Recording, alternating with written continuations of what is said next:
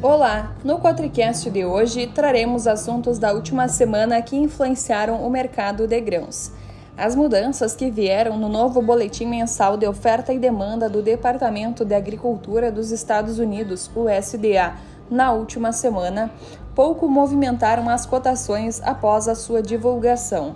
As bolsas argentinas de Rosário e Buenos Aires cortaram suas estimativas para a safra de soja do país para menos de 30 milhões de toneladas, o que segue dando certo suporte aos preços, enquanto a grande safra que está sendo colhida no Brasil equilibra o andamento das cotações.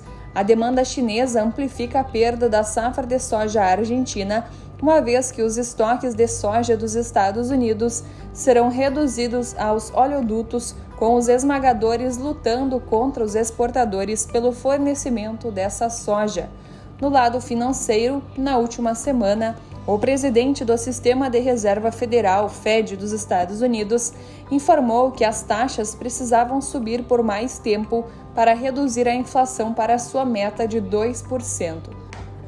Às margens dos fundamentos, permanecem algumas inseguranças que ainda assombram o macrocenário resultando em interferência não só para a soja, mas para todas as commodities. E assim finalizamos mais um Cotricast. Em breve voltaremos com mais informações.